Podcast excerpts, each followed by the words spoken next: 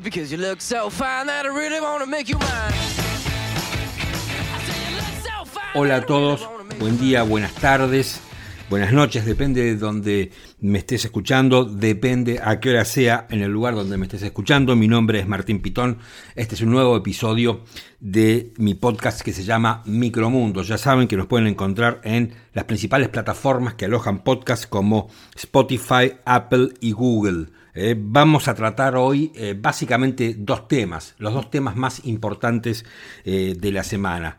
Por un lado, el discurso de Cristina Fernández de Kirchner, que fue, bueno, este, una suerte de revolución política este, con las frases más importantes de ese discurso de la vicepresidente. Y también vamos a hablar de la inflación, el 6,7% este, de inflación en el mes de marzo, el más alto en 20 años en la Argentina. De todo esto vamos a estar hablando en un minuto. Micromundos empieza así.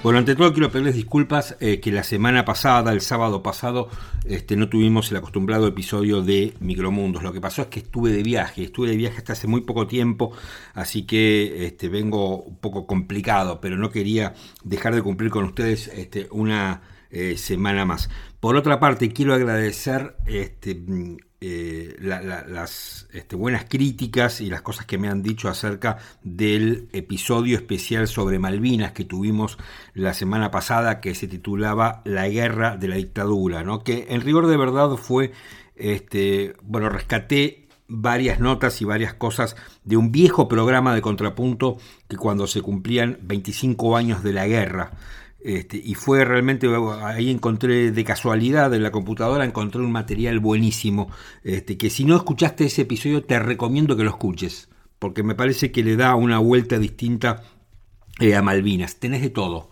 Em, insisto, es un programa viejo de contrapunto este, que tiene muchos años.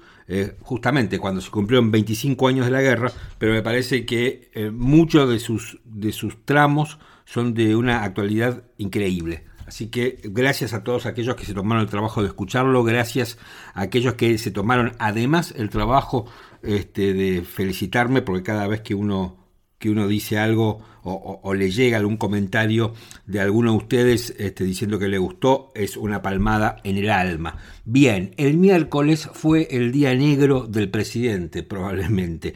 No sé, el presidente Alberto Fernández tiene un montón de días negros.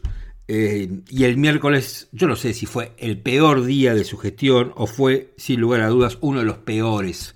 No voy a, hacer esa, a entrar a esa comparación, pero ese mismo día, desde el CSK, Cristina Fernández de Kirchner, su socia política, su jefa política, lo, y esto no lo digo con sorna, pero me parece que es así, realmente lo eh, zamarreó, ¿no? Eh, fue muy contundente Cristina Fernández de Kirchner con lo que dijo, aunque después, por supuesto, como pasa siempre en el minué del kirchnerismo, Cristina Fernández de Kirchner dice una cosa, eh, los medios interpretan otra y después este, mm, ellos salen a decir que no quisieron decir lo que dijeron y que no lo hicieron con ninguna inocencia. Yo creo que Cristina Fernández de Kirchner quiso decir lo que dijo quiso decir lo que nosotros escuchamos porque no es tonta, porque sabe de política y porque sabe perfectamente que los medios, los periodistas y la gente común va a interpretar sus palabras exactamente como fueron interpretadas. ¿no? Este, para ese lado. Escuchemos la frase tal vez más repetida y más remanida de toda la semana. Hablamos de poder cuando alguien toma, adopta una decisión y esa decisión se puede aplicar y es respetada por el conjunto de la sociedad. Eso es el poder.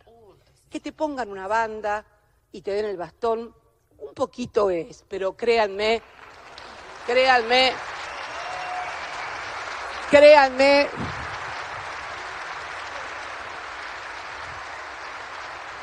Y lo digo, lo digo por experiencia. Lo digo, ni te cuento si además no se hacen las cosas que hay que hacer. Ni te cuento, pero bueno, dejémoslo ahí. Yo entiendo que después hubo desmentidas, que ella no se refería a Alberto Fernández, sino que parece que estaba dando una suerte de clase de ciencias políticas. No, la verdad es que yo creo que Cristina se estaba refiriendo a Alberto Fernández, a diferencia de lo que ahora dicen muchos. Ella se refería a Alberto Fernández y por esa razón su participación en esa este, sesión de apertura del Eurolat, que fue un bochorno y fue un papelón para el país, este, fue preparada como fue preparada Digo, estaba lleno de militantes, no fue un acto académico o un acto político académico, este, simplemente, este, bueno, eh, por una cuestión protocolar, ¿no? No fue eso. Ella no este, quiso que eso fuera así. Se refería a Alberto Fernández. Y si no se refería a Alberto Fernández, realmente las casualidades están embrujadas. Em, a ver, claramente aquí lo que está diciendo Cristina Fernández de Kirchner es que como tantas veces lo ha dicho, porque además las señales que ha dado en este sentido a lo largo del tiempo este, son inequívocas. Ella le dio la banda y el bastón, ella lo ungió presidente, ella lo convirtió en lo que es y Alberto Fernández tiene el poder formal y ella tiene el poder real. Lo que estaba diciendo en definitiva es eso.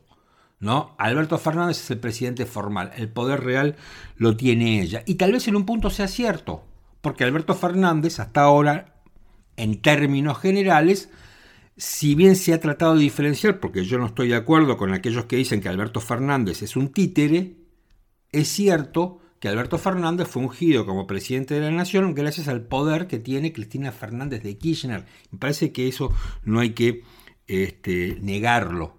Es cierto que Alberto no es un títere, para mí, no es un títere, pero también es cierto que no ha dado muestras de independencia a la altura de el tipo de presidente que estamos acostumbrados en la Argentina. Hace unos eh, dos o tres, no, hace dos episodios, hay un, episodio que si no lo escuchaste, o programa que, de, Micromundos que no lo escuchaste, te lo recomiendo, que se llama Bailando en el Titanic. Hay eh, algo que yo decía y que creo que ahora lo pude comprobar. Yo en aquel momento decía y lo sostengo que eh, acá lo que tenemos es un sistema, se ha convertido el sistema presidencialista en la Argentina en un sistema que es contra natura, donde nosotros estamos acostumbrados, y así incluso lo dice la Constitución, que el presidente, siendo un régimen muy presidencialista, sea verdaderamente el que tiene el poder. Es casi como un rey con el poder que tiene, un poder enorme. Em, y que lo que ha hecho Cristina Fernández de Kirchner con este nuevo esquema de ungir a un presidente y ponerse ella como vicepresidente es que el presidente no tenga ese poder real. Entonces el sistema se convirtió bueno, en un sistema contra natura, donde el presidente está severamente condicionado y donde el presidente no tiene todo el poder. Tiene una socia, en este caso, este, que es la que tiene el poder real. Bueno, ese sistema contra natura es lo que para mí está crujiendo. ¿No? Eso es lo que está pasando. Además de una relación personal y, de las características particulares que tienen aquí eh, los protagonistas. Pero bueno, la banda y el bastón es claro lo que Cristina Fernández de Kirchner quiere decir, más allá que este, algunos digan que no fue, este, que no quiso decir lo que escuchamos que quiso decir o que dijo realmente. ¿Qué tiene que hacer Alberto Fernández ahora? Y bueno, y Alberto Fernández tendría que, de una vez por todas, probablemente tirar del mantel. Eso es lo que dicen muchos. A mí me parece difícil que Alberto Fernández lo haga, viendo cómo es Alberto Fernández, o viendo cómo se ha manejado, aunque tal vez esté arrinconado, ¿no? Y por más que una persona sea débil, no un títere débil, como lo es Alberto Fernández, bueno, una vez que esté arrinconado, reaccione. ¿Significa esto que deba cambiar a todos los dirigentes de la Cámpora y a todos los ministros que este, reportan a Cristina Fernández de Kirchner? Muchos dicen que sí. ¿no? Y por ejemplo, un símbolo de eso que se viene hablando, pero que al mismo tiempo, a medida que se viene hablando, se viene negando, es este, cambiar el, ministro del Interior, sacarlo a Guado de Pedro y ponerlo allí ¿no? al ex diputado Agustín Rossi, un albertista total.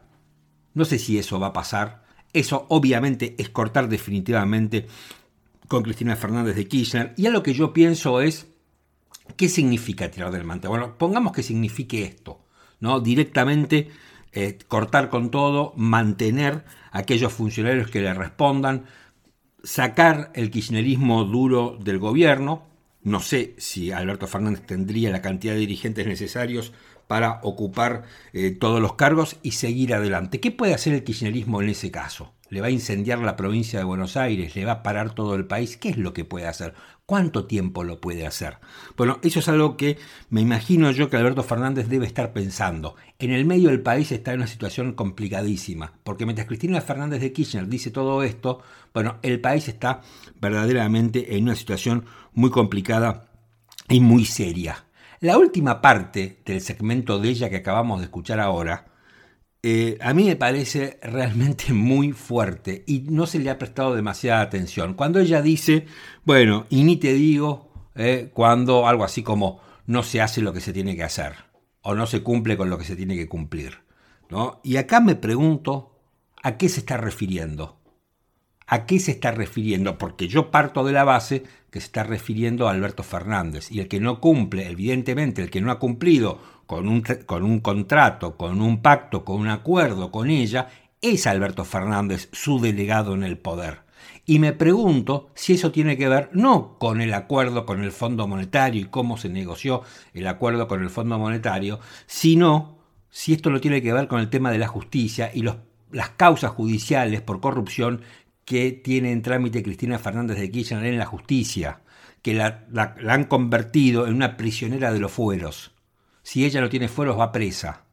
Entonces el problema de ella es ese, ¿no? Como lo decía Carlos Fara en aquel reportaje que yo le hice hace poco, vuelvo a referirme a, ese programa que se llama Bailando en el Titanic, este, donde Carlos Fara, yo le pregunté, por qué razón se pelean y Carlos respondió, bueno, por el tema de las causas judiciales, con lo cual, si no lo escuchaste, te, invito a que lo escuches porque lo que dice Carlos Fara en ese reportaje es, digamos, ese reportaje viene muy a cuento a lo que está pasando hoy. Me parece que él se, se adelantó un poco a lo, a lo, que, a lo que sucedió este, esta semana. Así que la tenemos allá Cristina Fernández de Kirchner. Pero hay otro tramo que me parece importante y que para mí también se refiere a Alberto Fernández, no tan espectacular como el tramo de la banda y el bastón, pero sí un tramo muy importante como este. Las desigualdades no nacen por un orden natural e ineluctable.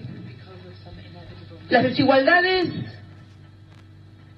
no son un producto de la naturaleza son el producto de decisiones políticas o de falta de decisiones políticas. Ojo, que no tomar decisiones políticas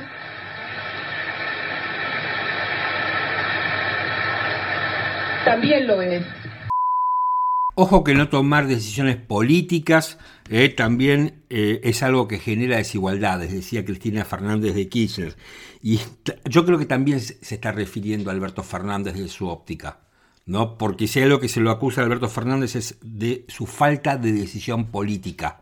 Y ahora lo que creo yo todo el mundo está esperando es justamente la decisión política de Alberto Fernández, que no ha aparecido. Solamente Alberto Fernández ha aparecido para presentar eh, a su hijo el día jueves. Al día siguiente que pasó todo esto, Alberto Fernández se presentaba junto con su mujer, Fabiola Yáñez, este, y su hijo, Francisco, este, casualmente se presentaba en la puerta de un sanatorio privado, ¿no? Alguien que te habla de la presencia del Estado y de lo, bueno que es el Estado, se presentaba a las puertas de un este, sanatorio privado presentando a su hijo de la siguiente, o sea, después de todo lo que escuchó, de todo lo que pasó con Cristina Fernández de Kirchner, Alberto Fernández decía esto. Bueno, muchas gracias a todos, a todas, de verdad, por, por eh, por estar aquí, por acompañarnos. Es un momento de mucha felicidad para nosotros. Eh, estos tres días goberné desde el sanatorio, la verdad, porque hice venir a mis colaboradores aquí porque quería acompañarla a Fabiola. En esto que tenemos que acostumbrarnos los hombres, a compartir las tareas de cuidado con las mujeres de nuestros hijos y acompañarlas en este momento donde las mujeres son las que, las que pasan el momento. Así que Aquí estoy, feliz, contento. La verdad es un oasis en un tiempo tan difícil como el que nos ha tocado vivir. Es una alegría que Dios nos ha dado a Francisco, toda mi gratitud al equipo médico, toda mi gratitud al sanatorio. De verdad, este, hace muchos años que vengo a este sanatorio porque hace muchos años que, que me afilié a una prepaga que tiene mucho que ver con este sanatorio. No quiero hacer publicidades. Acá me sirvo hacer un paréntesis. Em, decía hace un momento, ¿no? Alberto Fernández hablando eh, sobre una medicina prepaga, Alberto Fernández este, en la puerta de Lotamendi, que es un sanatorio privado. ¿Por qué no van al Estado? Si son tan amantes del Estado presente, de lo que brinda el Estado, ¿por qué los políticos no van justamente a los hospitales estatales, a los colegios estatales? ¿Por qué siempre los vemos em, en, las instituciones privadas y que luego después terminan denostando las instituciones privadas. ¿no? Es una incoherencia increíble. Yo no digo que el presidente no pueda ir, puede hacer lo que quiera. Quiere ir, a, quiere ir este, a Lotamendi, está perfecto que vaya a Lotamendi, puede atender a su mujer en el lugar donde quiera, su mujer puede ir a donde quiera, pero lo que simplemente lo que digo es después no me vengas a decir que todo lo estatal es espectacular, ¿no? Y que gracias al Estado tenemos este, una situación impresionante de bienestar, porque no vas al Estado, porque vos no vas, a, vos querés que la gente vaya al Estado y vos ir a otro lugar, ¿no? Eh, ¿Por qué razón no irá el presidente? atenderse, o, su mujer y su mujer también, no irían a atenderse a un hospital del conurbano, no sé, a un hospital del conurbano, o tal vez a un hospital acondicionado para la familia presidencial, pero que sea atendido por el sistema de salud estatal. ¿Por qué no hacen eso? ¿Por qué ellos quieren que nosotros hagamos algo que ellos no están dispuestos a hacer? Cierro este paréntesis.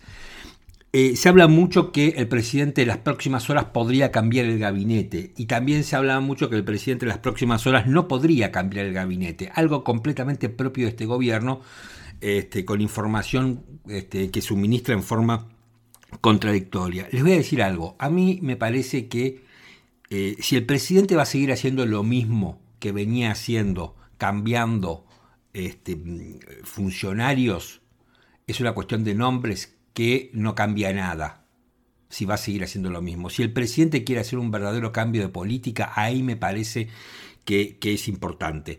Y esto me lleva al segundo tema del cual quería hablar, que tiene que ver con la inflación. Ese mismo miércoles, a la mañana, Cristina Fernández sacudía sin piedad a Alberto Fernández. A la tarde se conocía el índice de inflación de marzo, que en el caso argentino trepó al 6,7%. Los primeros tres meses de este año, la inflación en la Argentina ha trepado al 16,1%. Lo primero que pienso es cómo al, este, mm, eh, Martín Guzmán, el hombre que está en el ojo de la tormenta y que todo el mundo dan por renunciado y otros no dan por renunciado, decía que en, su presupuesto rechazado por la oposición el, este, la inflación iba a ser mucho menor este año. Un disparate eh, y un delirio. ¿no? Es la tasa de inflación más elevada en 20 años desde abril del año 2002 cuando telpó al 10,4%. Obviamente este, ha sido muy fuerte este, la sacudida que ha pegado en alimentos y bebidas el, aumento de precios, donde por supuesto están puestas todas las, este, las miradas. Ya se des cuenta que la inflación para este año este, será de alrededor del 60%. El año pasado teníamos una inflación este, en torno del 50%, este año subiríamos un nuevo escalón y se ubicaría en el 60%. La inflación interanual, la variación interanual es del 55,5%. Bueno, obviamente empezaron a este, empezamos a escuchar los ensayos de explicación de este fracaso. Es un fracaso. El principal fracaso de Alberto Fernández se llama inflación. ¿no? Y entonces empezaron a hablar que esto tiene que ver, bueno, en menor medida con la pandemia, pero también lo usaron como excusa, y ahora tienen la excusa de la guerra, ¿no? La guerra en Ucrania. Entonces, eh, que esto tiene que ver con la guerra en Ucrania. Es mentira. O tal vez pueda tener una pequeña influencia, pero una pequeña influencia que no hace el problema argentino, ¿no? Porque en Chile la inflación fue ¿no? del 1.9, en Brasil fue del 1,10, en Uruguay fue del 1,10 y en Perú, que tiene una crisis política impresionante, donde este, quieren sacar al presidente Castillo fue de 1,5 y en Argentina es del 6,7. Entonces, en todo caso, ¿no? si hacemos una variación, podemos decir que la, la guerra podría explicar, en todo caso, una inflación de 1, 2 puntos si se quiere. La Argentina tuvo 6,7. Es decir, que, a ver, 4 puntos, 4,7, casi 5 puntos son un problema argentino, son el factor argentino. Y acá me parece que la cara, las caras de, este fracaso, tiene que ver con un señor que se llama Roberto Feletti, que quiso ser una suerte de émulo de Guillermo Moreno y terminó, como todos sabemos, en una especie de gran fracaso.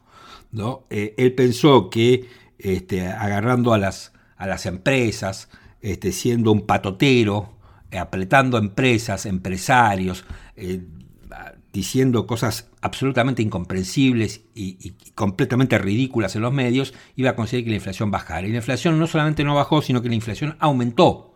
Ni siquiera Feletti fue capaz de mantener la inflación en el mismo nivel que la había tomado, sino que la inflación aumentó. Y Feletti lo podrá decir que es la guerra, que son los especuladores, que son cualquier cosa. ¿Por qué no hay especuladores en Uruguay, en Perú? ¿Por qué la guerra no afecta tanto este, a Brasil, a Chile, como afecta a la Argentina. Eso es lo que tiene que contestar el señor Feletti. El señor Feletti lamentablemente este, no, no contesta, no contesta absolutamente nada y es un señor completamente ineficiente. Dicen que Feletti es Cristina.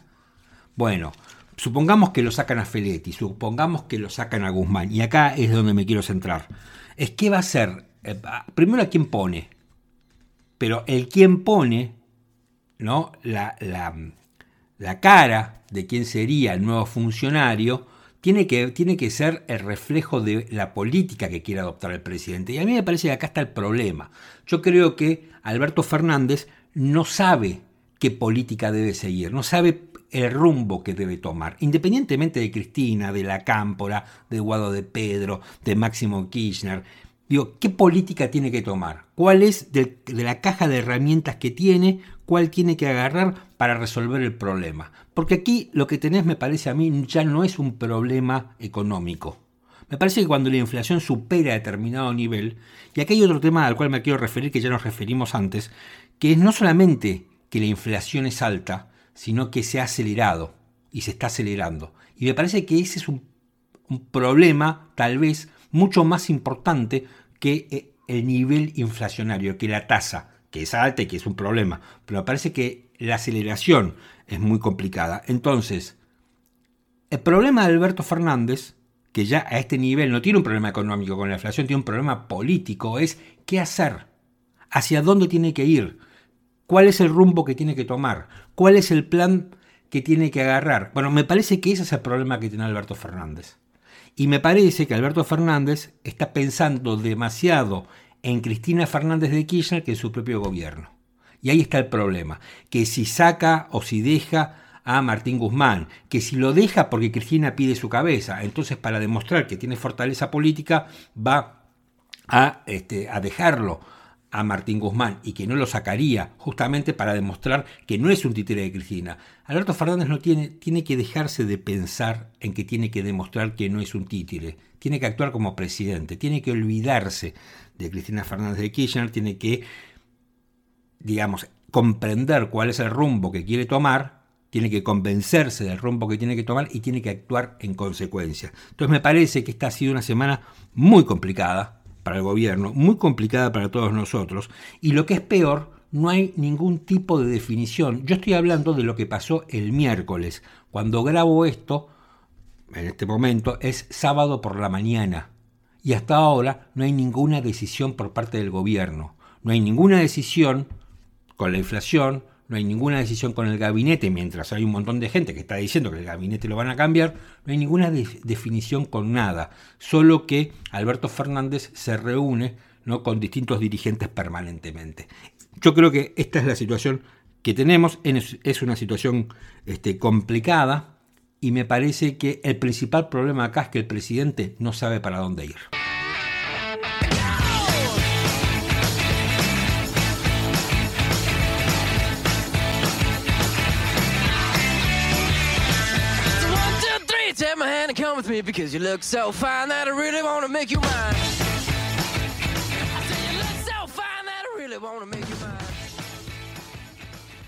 Les propongo que dejemos por un rato de lado la inflación, que dejemos eh, de lado por un rato este, la interna de entre Alberto Fernández y Cristina Fernández de Kirchner, el posible cambio de gabinete, el no posible cambio de gabinete, el aumento de tarifas. Dejemos de lado un poco todo eso.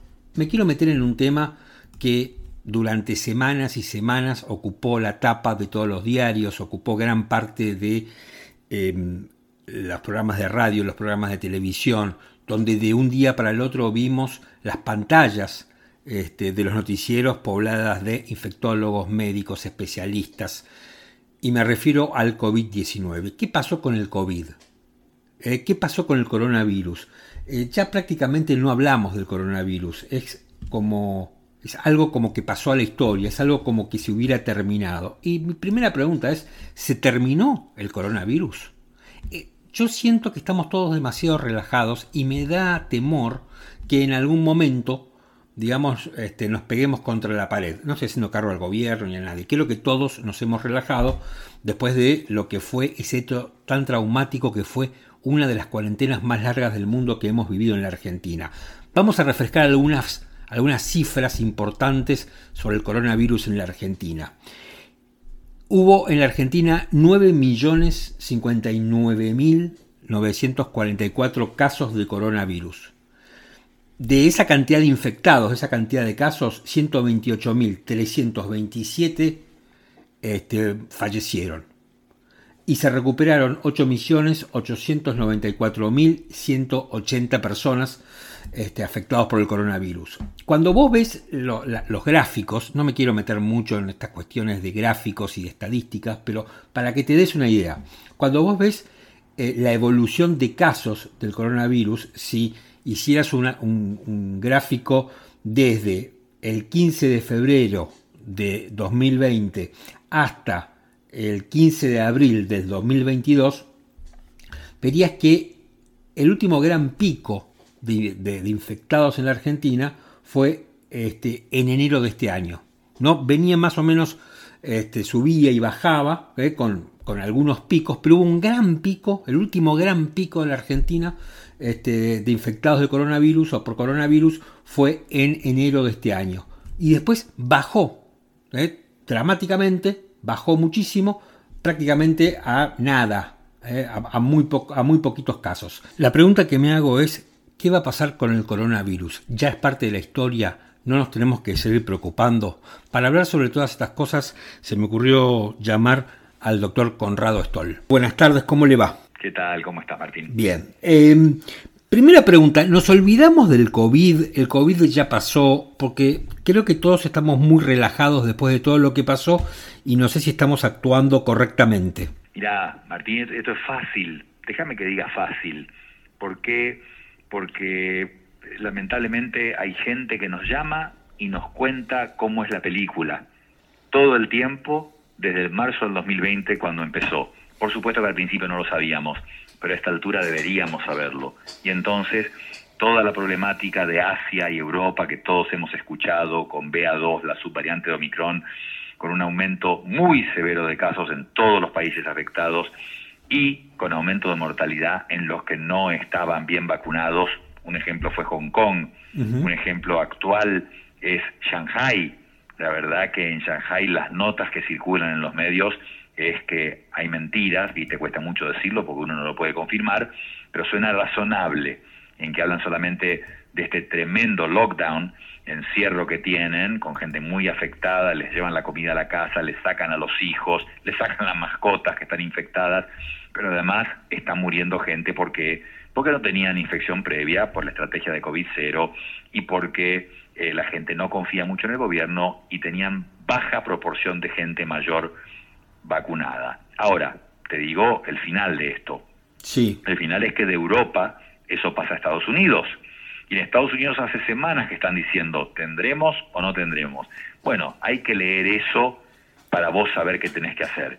Y lo que vas a leer, Martín, es que en Estados Unidos están aumentando los casos, que en la última semana aumentaron 29% las hospitalizaciones en mayores de 60 años en el estado de Nueva York, que siempre es el más afectado por, por la gran conexión con el mundo, que el presidente Biden extendió la emergencia de COVID 90 días, por algo alguien lo ha asesorado que lo haga, que el CDC ha decidido en contra de levantar el mandato de máscaras en el transporte público y en los aviones, en contra de eso, y que además en Nueva York encima nos regalan, como hacen secuenciación genómica, que hay dos variantes más muy complicadas de la BA2, la BA2.12 y la BA2.12.1, o sea, dos variantes más que son más contagiosas que la BA2, que ya era 30% más contagiosa que la Omicron que tuvimos acá en diciembre y enero. Eh, perdón, Martín, estas dos últimas variantes no llegaron acá todavía. Eh, bueno, no nos vamos a enterar. Nosotros no sabemos ni siquiera si está la BA2, porque acuérdate que los países que no hacen secuenciación genómica, la Argentina es uno de ellos, eh, la mayoría no lo hacen, la mayoría no lo hacen o lo hacen en una escala mínima, ínfima pero los que hacen mucho, Islandia, Reino Unido, Estados Unidos, se enteran de las variantes que tienen. En Nueva York descubrieron estas dos. Pero igual, el final de la historia era, si hay un brote en Estados Unidos que parece que lo va a haber, entonces Martín, tengamos la certeza de que acá, dentro de cuatro meses, en junio, julio, vamos a tener el brote por BA2 y por lo tanto todo lo que tenemos que hacer es prepararnos porque tenemos el aviso. A ver, en un punto, eh, después de, escucharte todo lo que, lo, que, lo que ibas relatando, que este, partiste una vez más desde China, fuiste a Estados Unidos y llegaste a la Argentina en tu descripción. ¿Estamos volviendo a ver una película que ya vimos pero con otra variante? La vimos tres o cuatro veces ya, ¿no?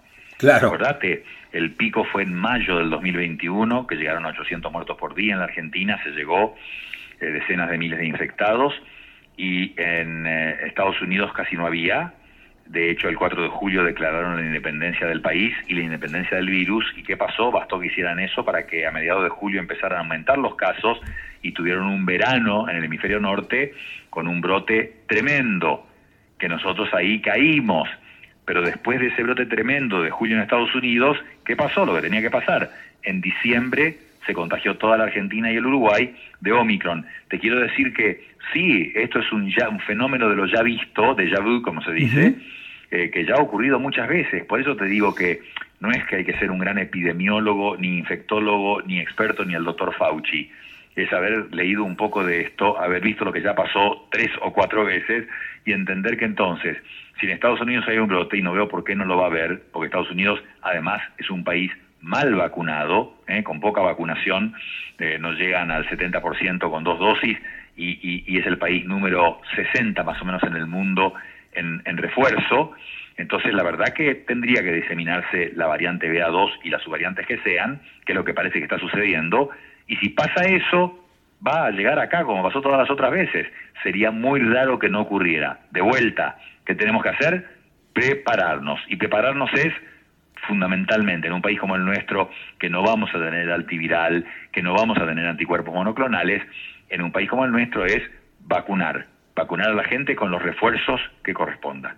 Eh, cuando uno ve la, la, estadística en la Argentina, desde febrero del 2020 ahora más o menos eh, vemos un gran pico, o el último gran pico, mejor eh, dicho, de casos activos en la Argentina en enero de este año.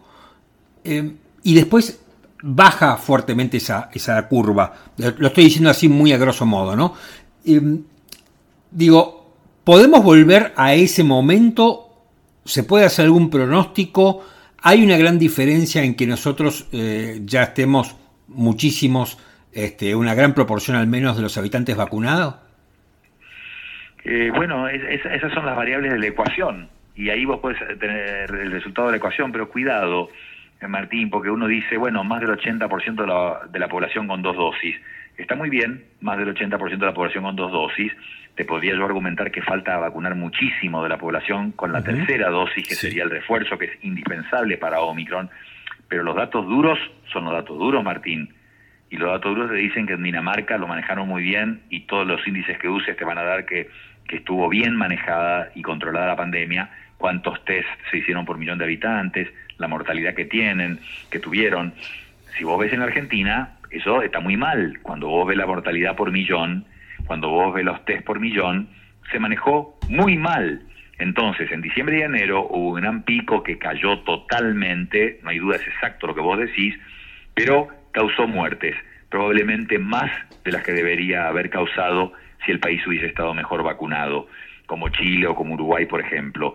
Entonces, lo de junio y julio, no, yo no hago ninguna predicción catastrófica para nada, simplemente digo que viendo lo que se ve, probablemente haya un brote y las consecuencias del brote, ahí viene el punto que estás haciendo, Martín, puede ser un resfrío, el Reino Unido, donde decían, mire, si usted le da positivo, ni se encierre, mejor si se encierra, y sin duda use doble barbijo si está infectado, pero puede salir, no, tiene que estar encerrado. Llegar, llegan a ese punto cuando la mayor parte de la población tiene las tres dosis, una gran parte tiene una cuarta, y entonces la enfermedad se transforma en un resfrío. Ahora, si, si el país no es ese, y tenés Hong Kong, donde el 50% de las personas mayores de 75 años no estaban vacunadas y se van a morir. Si se infectan, se pueden morir. Ya sabemos que ese es un factor de riesgo, la edad. Entonces, lo de junio y julio que pueda llegar a pasar en la Argentina de un brote va a ser un resfrío o un nuevo disgusto, sumando a los ya 130.000 muertos contados en la Argentina, digo contados porque deben ser sin duda más, Seguro. pero de los contados, todo va a depender de, de cuán bien vacunada esté la población. Eh, digamos, esos 128 mil y pico, eh, al menos de muertos contados, representan, según dicen este, algunas estadísticas, el 1% de los 9 millones y pico que se han infectado. Esa relación está dentro de lo normal en el mundo, llamémosle normal, digamos, a, lo que implican las estadísticas de COVID. Digo, ¿estamos dentro de, un país lógico o al, final hemos tenido más muertos? No, no, no, de, de un país que lo manejó muy mal. Okay. Muy mal.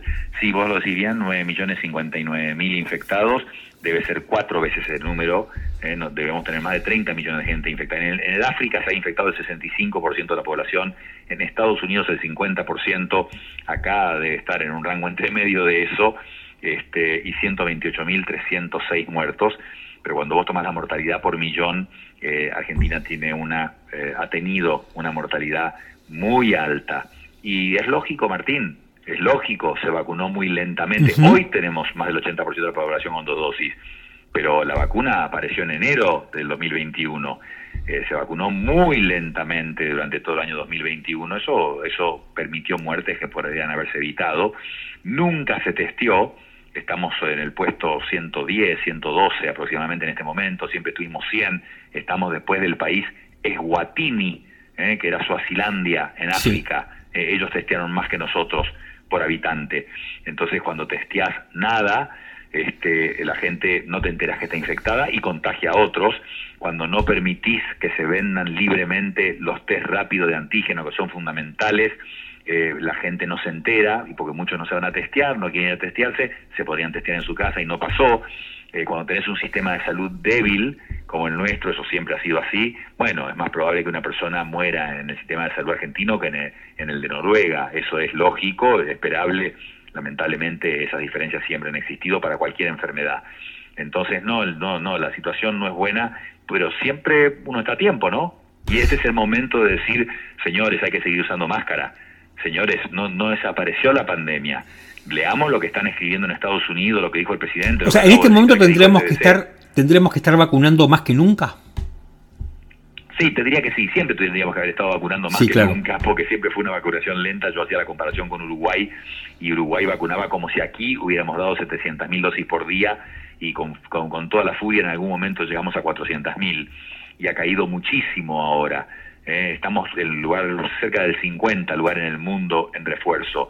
Eh, hay muchísima gente que necesita la tercera dosis y no la ha recibido. Acuérdate que toda la población tiene que recibir la tercera dosis. Esta uh -huh. semana Pfizer en Estados Unidos aplicó, eh, envió los papeles a la FDA para darle la tercera dosis a los chicos de 5 a 11 años, pero por lo menos de 18 para arriba todos tendrían que tener la tercera dosis y muchos la cuarta.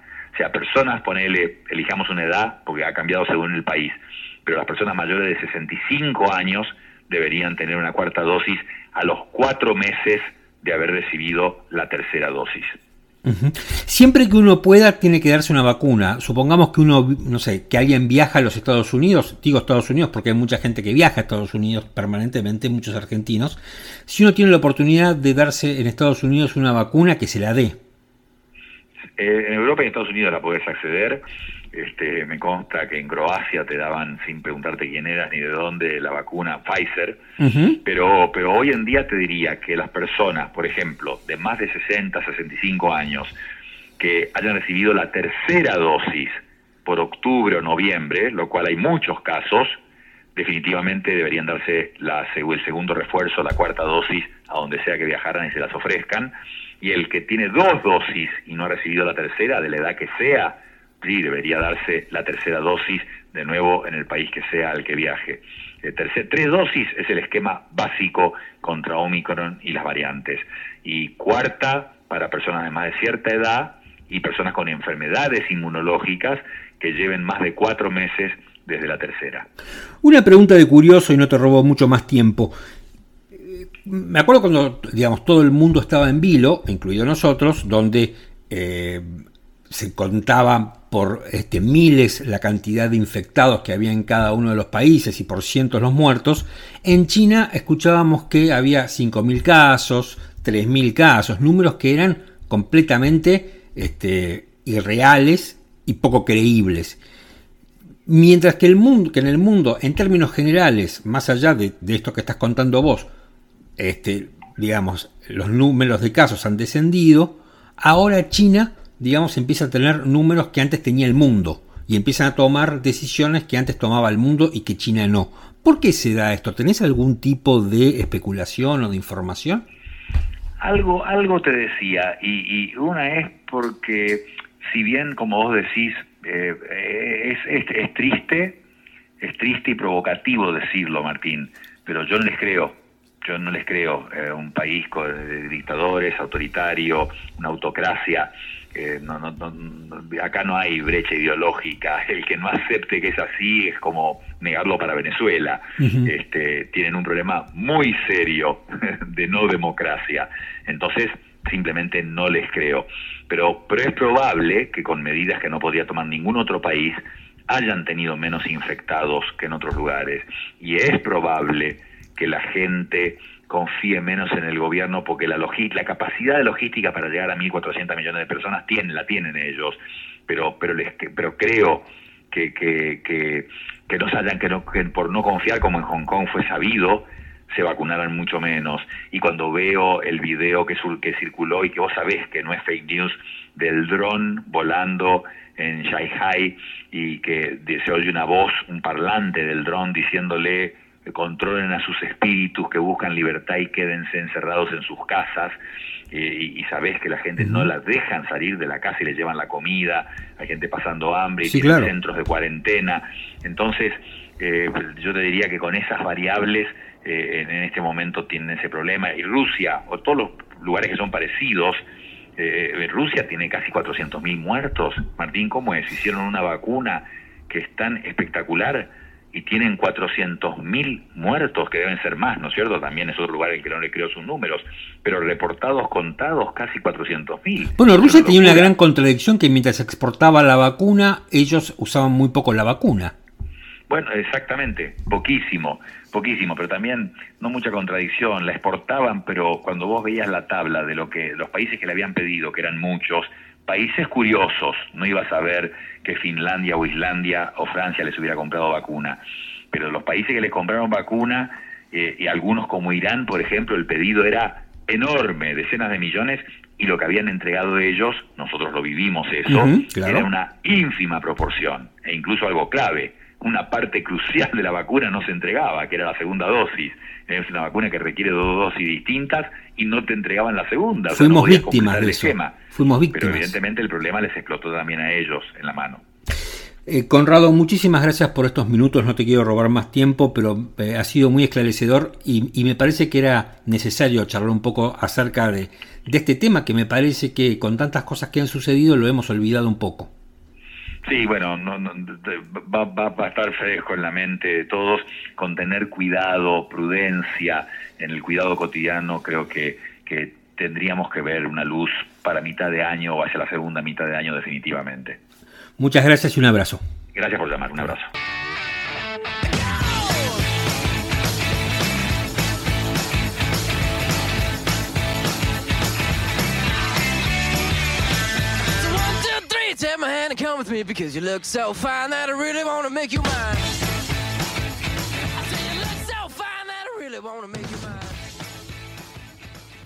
Volvemos con el tema de la inflación, sin lugar a dudas uno de los temas de la semana. Estamos comunicados con Roberto Kachanowski. Roberto, ¿cómo estás?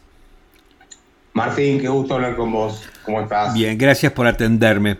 A ver, em, obviamente me imagino que desde el miércoles y seguramente desde antes habrás estado este, analizando este último índice de inflación, el más alto en 20 años. La primera pregunta, mm. más que obvia, es si esto es un, ya es un problema económico o se transformó en un problema político. Mira, en general siempre los problemas económicos son el derivado de un problema político, ¿no? Quiero decir, con esto son decisiones de carácter política que llevan a problemas eh, económicos, como puede ser aumentar el gasto público, tener déficit fiscal o cobrar impuestos disparatados, someter regulaciones absurdas. Siempre hay algún motivo político por el cual lo, toman esas decisiones. Ahora, en el caso de la inflación, eh, en particular, yo te diría, eh, bueno, obviamente hay una razón técnica. El Estado está gastando más de lo que, eh, de lo que ingresa, pero por sobre todas las cosas estamos pagando el costo del plan platita del segundo semestre del año pasado para tratar de revertir las elecciones. O sea que fue un objetivo político. Ahí se emitió a lo bestia. Eh, tanto es así que en diciembre, por cada peso que gastó el Estado, 50 centavos se financiaron con impuestos, 50 centavos con emisión monetaria. En enero siguió y ahora ese río que se desbordó está llegando a la economía y es la inflación que estamos viendo, ¿no? Ojo, es una inflación que todavía no reflejó todo lo que tiene que reflejar, porque no ajustaste la tarifa de los servicios públicos ni el tipo de cambio a los niveles que tiene que estar, porque viene avanzando por debajo de la inflación. A ver, te hago una pregunta. Al mismo, al mismo tiempo que pasa esto, si yo me pusiera como del otro lado, podría decirte, bueno, pero mira que el gobierno arregló la deuda privada, firmó un acuerdo con el fondo. No sé si es suficiente o insuficiente, pero lo cierto es que este, no se salió eh, del mundo, no es que este, le hizo un, un, pagadíos al Fondo Monetario, sino que está evidenciando este, algunos, algunas señales de decir voy a ir por el camino correcto, aunque este camino ahora sea muy sui generis y sea leve y, digamos si recién en dos o tres años se va a empezar a hacer probablemente algo un poco más coherente. Eh, ¿Por qué pasa esto ahora? Entonces? Porque hay algunos deberes que el gobierno hizo, no todos, pero algunos sí. Bueno, pero lo que pasa es que se firmó un acuerdo con el fondo para no caer en default, pero no tiene reformas estructurales incluidas, ¿no es cierto? Eh, de, manera que yo te diría que es bastante previsible. Mira, acuérdate del blindaje que firmó en su momento, que logró em, de la Rúa, en el año 2000. Sí. Y en, marzo del 2001 estaba saltando todo por los aires, ¿sí? Que iba Ricardo López Murphy, se iba Ricardo, venía Domingo, Caballo. los problemas estructurales no se resuelven con acuerdos financieros. ¿eh? Si vos tenés un gasto público alto e ineficiente, eso con un acuerdo con financiero no se resuelve. Si tenés una presión impositiva de, de ¿cómo se llama? Eh, dislocada o totalmente disparatada, quiero decir, eh, tampoco se resuelve con un acuerdo con el fondo, ni mejor dicho, con un crédito. O sea, la legislación laboral, las regulaciones. Acá creemos que con, un, con una reforma, con un arreglo, eh, los, los arreglos financieros son sustitutos de las reformas de fondo, y no es así. Lo mismo que hoy están vendiendo que una reforma monetaria resoluciona todo. No, tampoco. Ahora, eh, te, interrumpo en algo. Vos diste como ejemplo mm. el blindaje de la Rúa. Eh, si la memoria no me falla, eh, me acuerdo que cuando analizábamos en ese contexto del blindaje de la Rúa, se hablaba más de política que de economía, digamos. Acá lo que se decía, en un punto es algo un poco parecido a lo que pasa hoy con el gobierno de Alberto Fernández. Se decía que de la Rúa no tenía la suficiente energía política, la potencia política para gobernar, que no tenía el carácter, eh, que es algo parecido a lo que se dice de, eh, del gobierno de Alberto Fernández. Exacto. Eh, a ver, Alberto Fernández sería un presidente débil como lo fue de la Rúa, ¿no? Sí. Eh, pero lo de Alberto Fernández se asemeja más a la década del 70, cuando el peronismo estaba enfrentado entre el ala izquierda y el ala derecha, ¿no es cierto? En aquella época se agarraban a tiros, ahora se agarran de otra manera, pero en esencia esa incertidumbre política de cuál va a ser el futuro de la Argentina desde el punto de vista político, cuál va a ser el rumbo, que genera estas distorsiones y estos problemas en la economía que son no se pueden solucionar, ¿no? O sea, en este contexto político es imposible solucionarlo. Ahora, pero aquí lo que también está entrando, porque se está hablando mucho de un cambio de gabinete, sobre si Guzmán sigue, si Guzmán no sigue. Ahora convocaron eh, un poco, parece distender asambleas públicas por el tema de las tarifas.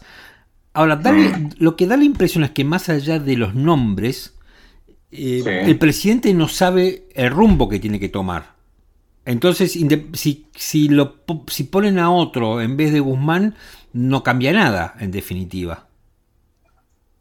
No, acá no es, esto no es cuestión de cambiar de persona, un de ministro. O sea, cambiaron, como, como antes, mira, daba justo el ejemplo de Caballo. Comimos Caballo con Menem y Caballo con De la Rúa. Sí. Caballo con Menem pudo avanzar muchísimo. Caballo con De la Rúa, la misma persona con la misma capacidad, no tuvo, no tuvo capacidad de, gestionar, porque no porque sea una mal, digamos, un mal técnico, sino porque no tenía el respaldo político. Y Caballo, Caballo cuando asume con De la Rúa tenía el 70% de imagen positiva, me acuerdo. Todo el mundo lo pedía a Caballo en ese Sí, claro, totalmente. Entonces, bueno, y no pudo, no pudo avanzar. Ahora, eh, no porque fuera un mal técnico, ni lo sea, sino porque en rigor, el técnico desde el punto de vista de la técnica económica, a ver si se entiende, no quiero menospreciar la carrera, ¿no? No, no. Eh, sino, digo, desde el punto de vista técnico, de la técnica económica, eh, estaba bien orientado ideológicamente y estaba bien orientado técnicamente. Pero no pudo avanzar porque si vos no tenés respaldo político no llegás a ningún lado.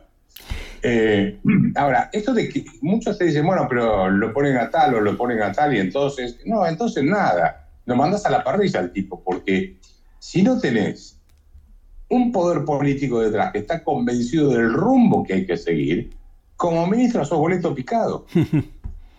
¿Cuál fue la, cuál fue la gran virtud de Menem, si querés? Elegía los mejores que podía elegir y después iba a jugar al golf. Le decía, el camino es este. Y él marcaba el rumbo del país. Y después Caballo o este, Corach o quien sea se encargaban de implementar las medidas y listo. Pero tenían el respaldo político porque había un rumbo muy claro. Vos sabías hacia dónde iba ahí. Sí, claro. Acá no tenés idea de qué quieren hacer. Sí, también me parece que había otra diferencia muy grande con Menem, que era, que incluso te diría con De la Rúa, porque De la Rúa era débil por sí mismo no estaba condicionado por nadie. En todo caso, se podía condicionar él o su falta de aptitud para ejercer el poder. Menem la fortaleza la tenía él mismo. Alberto Fernández está condicionado por un tercero que es Cristina Fernández de Kirchner. Sí.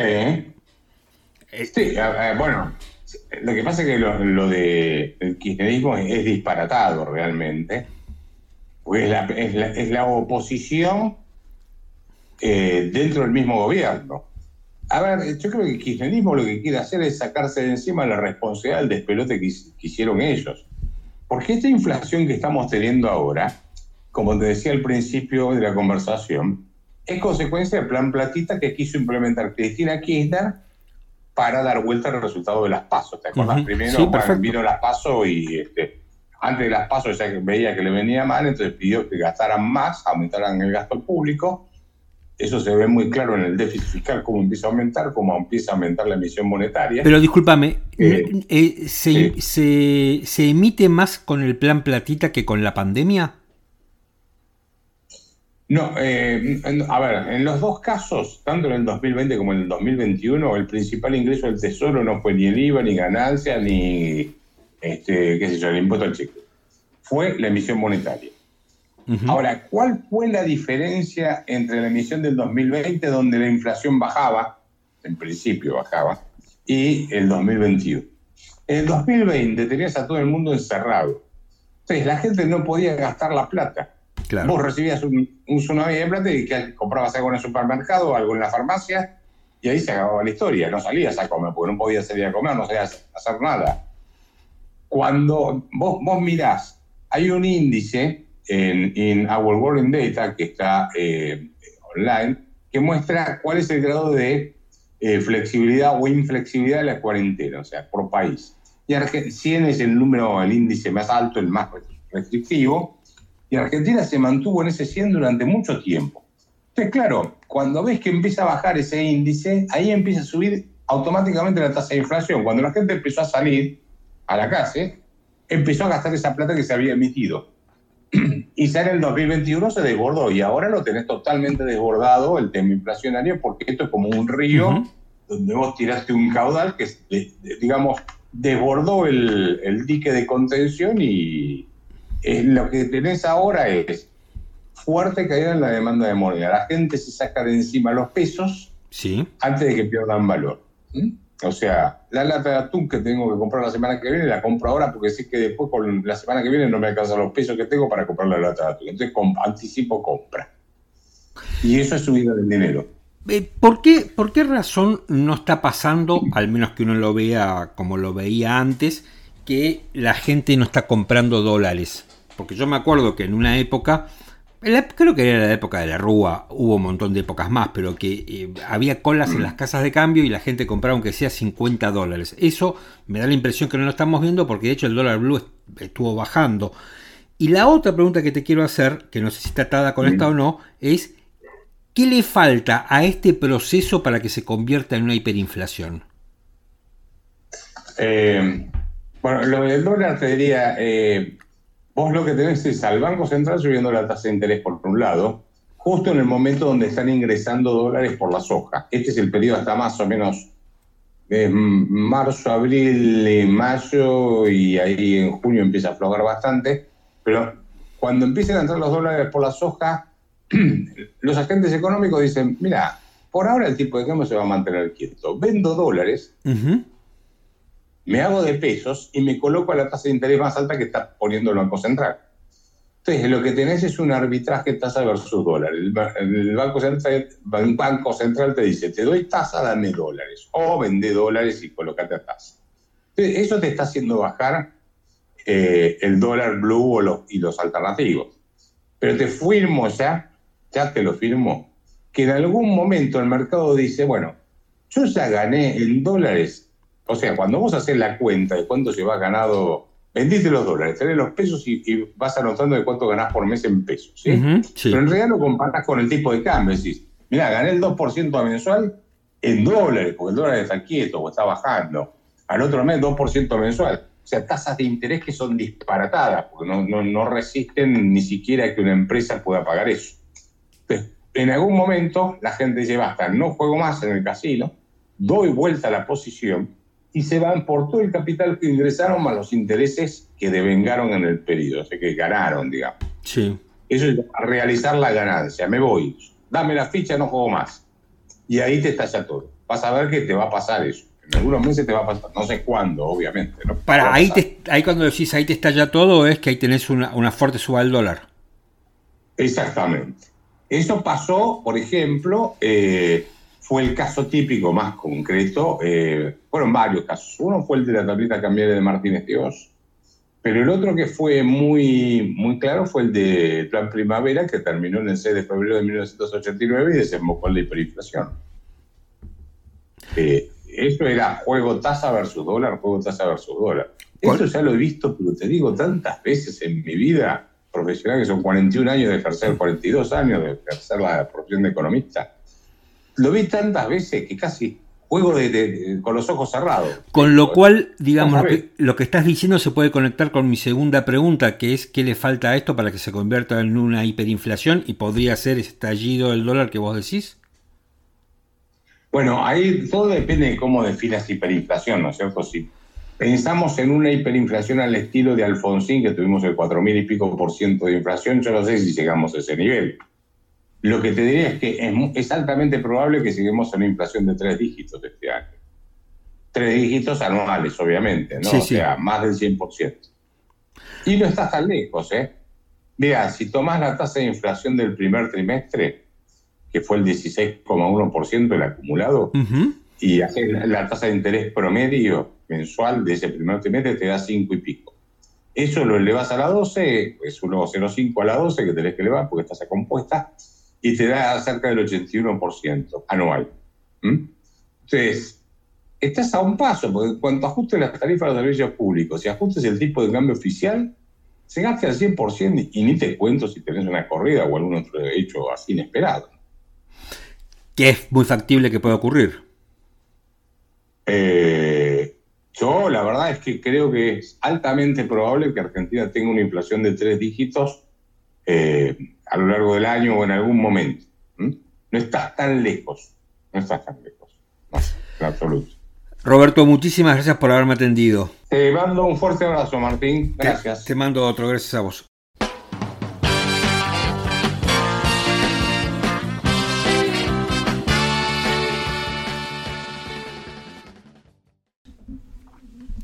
Y hemos llegado al final de este episodio de Micromundos.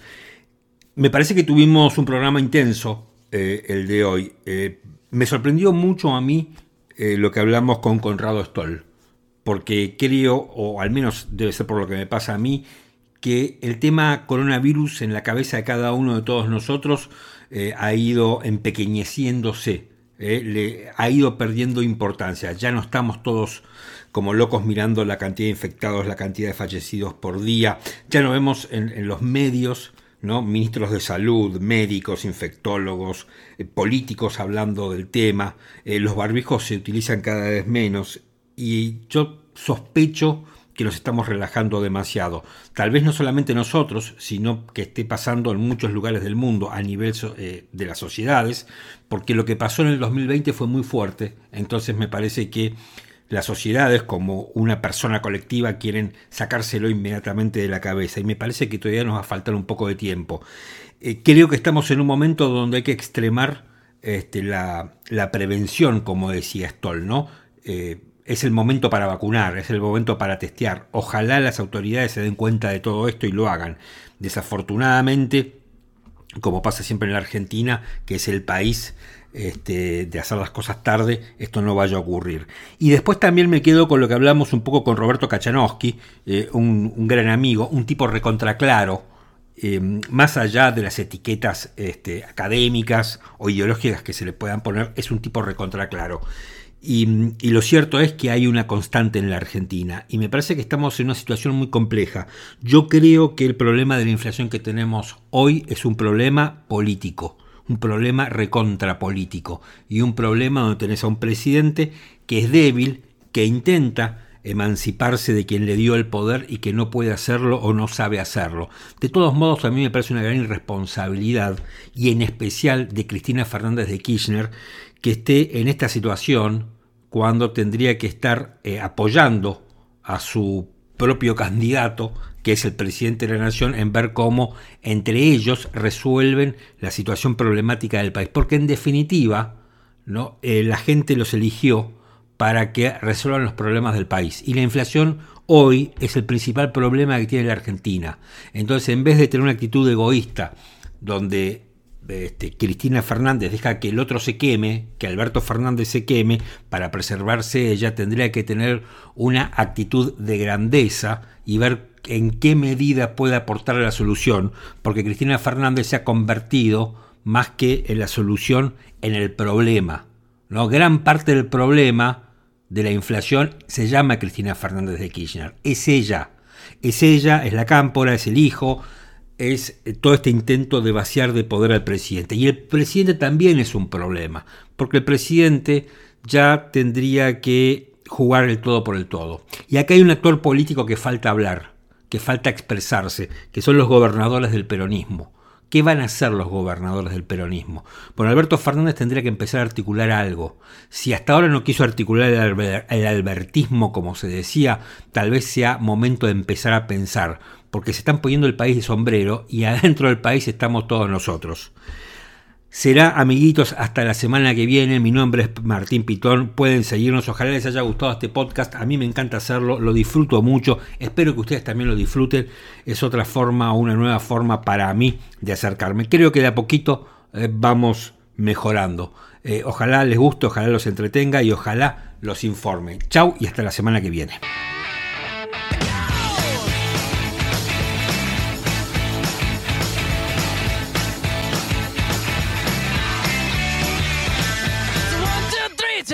With me because you look so fine that I really want to make you mine. I say you look so fine that I really want to make you mine.